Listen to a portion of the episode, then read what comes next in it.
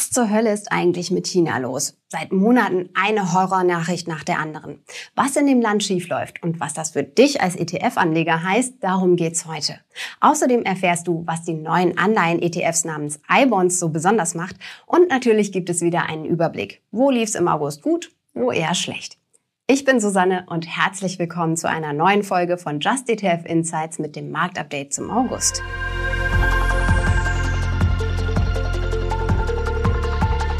Es gibt ja diesen Spruch, vielleicht kennst du den auch, sell in May and go away.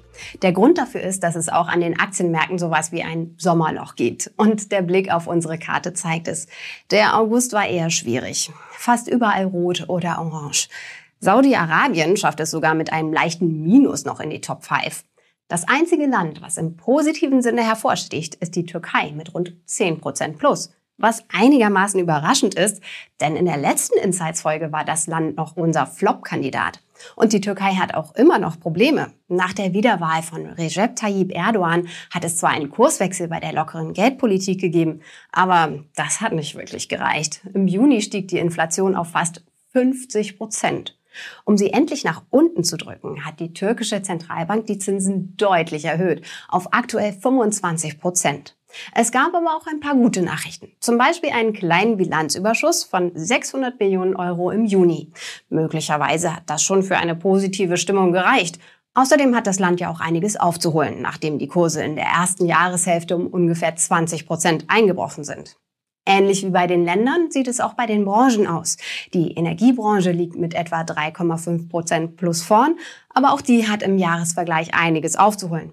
Einen leichten Zuwachs hat noch der Gesundheitssektor zu verzeichnen. Alle anderen kommen etwa bei Null raus oder liegen im Minus. Am größten ist das beim Sektor Grundstoffe und bei den Versorgern. Jetzt aber der Blick nach China. Eigentlich dachten wir alle, mit dem Ende der Covid-Maßnahmen geht es dieses Jahr aufwärts. Aber von wegen. Überall Krise, egal wohin man schaut. Immobilien, Industrie, Konsum. Ja, sogar bei den Exporten sieht es nicht gut aus. Normalerweise sind sie eine wichtige Säule der chinesischen Wirtschaft. Aber im Juli sind sie im Vergleich zum Vorjahr um rund 15 Prozent eingebrochen. Und während viele andere Länder mit hohen Preisen kämpfen, geht es in China in die andere Richtung. Das Land befindet sich offiziell in der Deflation. Im Vergleich zum Vorjahr sind die Preise im Juli um 0,3 Prozent gesunken. Große Sorgen macht vor allem der Immobilienmarkt, der etwa ein Viertel des chinesischen Bruttoinlandsprodukts ausmacht. Jahrelang wurde gebaut, gebaut, gebaut, allerdings nicht immer sinnvoll. Der Leerstand ist teilweise enorm groß. Trotzdem, die Preise für Immobilien stiegen immer weiter und die Unternehmen gaben das Geld mit vollen Händen aus. Während der Corona-Krise kamen die Bauprojekte ins Stocken und das System brach zusammen. Nun stehen zwei Branchenriesen, Country Garden und Evergrande, kurz vor dem Bankrott. Country Garden beispielsweise hat Schulden in Höhe von umgerechnet 178 Milliarden Euro. Und bei Evergrande geriet das Comeback an den Börsen zum Desaster. Anderthalb Jahre lang war der Handel ausgesetzt. Im August wurden die Aktien wieder gelistet und der Kurs stürzte um 87 Prozent ab. Möglicherweise weitet sich die Krise auch auf den chinesischen Finanzmarkt aus. Der größte Vermögensverwalter des Landes, Chongqing Enterprises, kann seine Zahlungsverpflichtungen nur noch teilweise erfüllen. Das Unternehmen kontrolliert einen Treuhandfonds, der vor allem Immobilienprojekte finanziert. Die chinesische Regierung hat zwar verkündet, die Immobilienbranche zu unterstützen, Passiert ist bisher aber relativ wenig. Zuletzt wurden Steuern gesenkt, aber das hatte auch kaum Einfluss auf die Märkte. Die Notenbank hat die Leitzinsen auf 2,5 Prozent gesenkt. Außerdem verkaufen staatliche Banken ihre Dollardevisen, um die Abwertung des Yuan zu bremsen. Bei all den Horrornachrichten kann man schon froh sein, dass es überhaupt noch ein Wachstum gibt, auch wenn es aus chinesischer Sicht geradezu minimal ist. Für das zweite Quartal gerade mal 0,8 Prozent. Woran liegt's? Abgesehen vom aufgeblähten Immobilienmarkt kämpft China mit verschiedenen systemischen Problemen.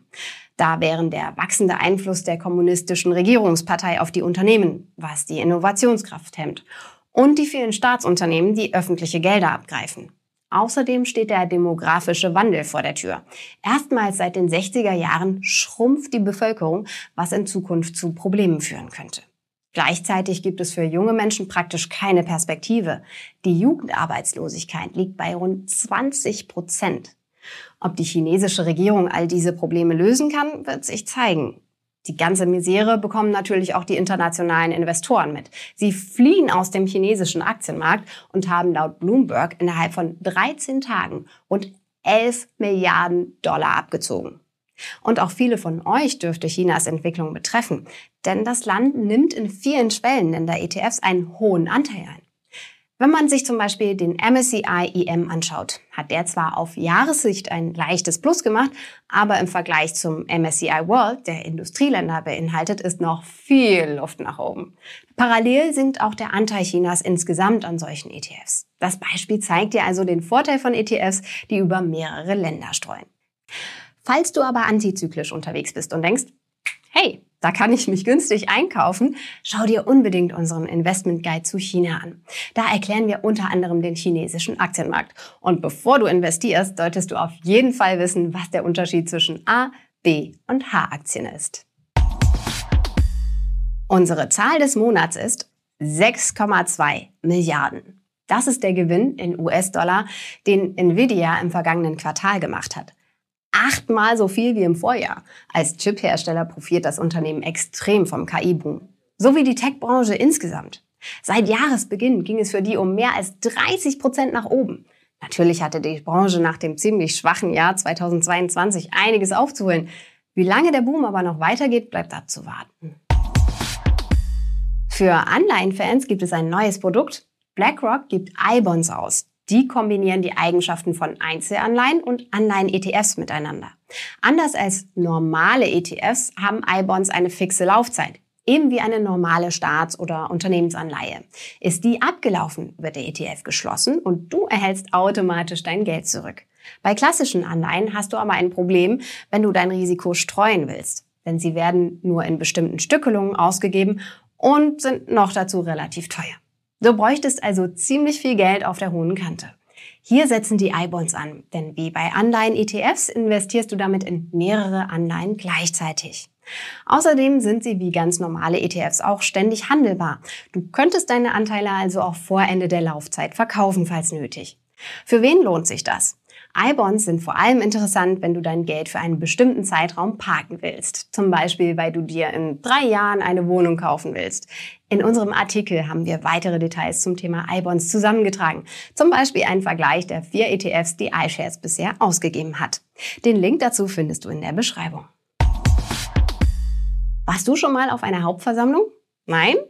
Solltest du aber. Meint jedenfalls Lisa Osada, aka Aktiengramm. Das macht mir allgemein auch einfach Spaß, Hauptversammlungen zu besuchen. Man bekommt da meiner Meinung nach auch immer noch mal einen ganz anderen Einblick. Also einfach zu sehen, wie geht es dem Unternehmen gerade? Was, was sind so die Ziele fürs nächste Jahr? Wie spricht der Vorstand? Welche Fragen werden gestellt und wie werden die Fragen beantwortet? Da bin ich der Meinung, da kann man schon so, ich sag mal, zwischen den Zeilen schon noch mal was mitnehmen und was über sein eigenes Unternehmen lernen. Also ich finde es sehr besonders oder sehr toll auch, dass man eben selbst aktiv auch seine eigenen Fragen stellen kann, egal um was es geht. In unserem Interview hat Lisa außerdem einige Tipps für Anleger verraten und erzählt, welche Ziele sie mit ihrem eigenen Portfolio verfolgt. Hör doch mal rein, es ist die Folge Nummer 93. Zum Schluss habe ich noch mal eine News in fast eigener Sache. Scalable Capital hat bei den Zinsen nochmal nachgelegt und bietet jetzt allen, die sich den Prime Plus Broker holen, einen Bonus, nämlich 1,4% on top. Damit kommst du am Ende bei 4% raus. Wenn du also eh darüber nachdenkst, mal ein Depot bei einem Neo-Broker zu eröffnen, dann schau dir das doch mal näher an. Wenn dir der Podcast gefallen hat, dann freue ich mich über ein Like und natürlich auch über eine gute Bewertung auf Spotify, Apple Podcast oder der Podcast-App deiner Wahl. Vielen Dank an Anja und Kia für die Redaktion und Johannes für die Post. Du hörst Just ETF, den Podcast mit mir, Susanne. Dir viel Erfolg beim Anlegen und bis zum nächsten Mal.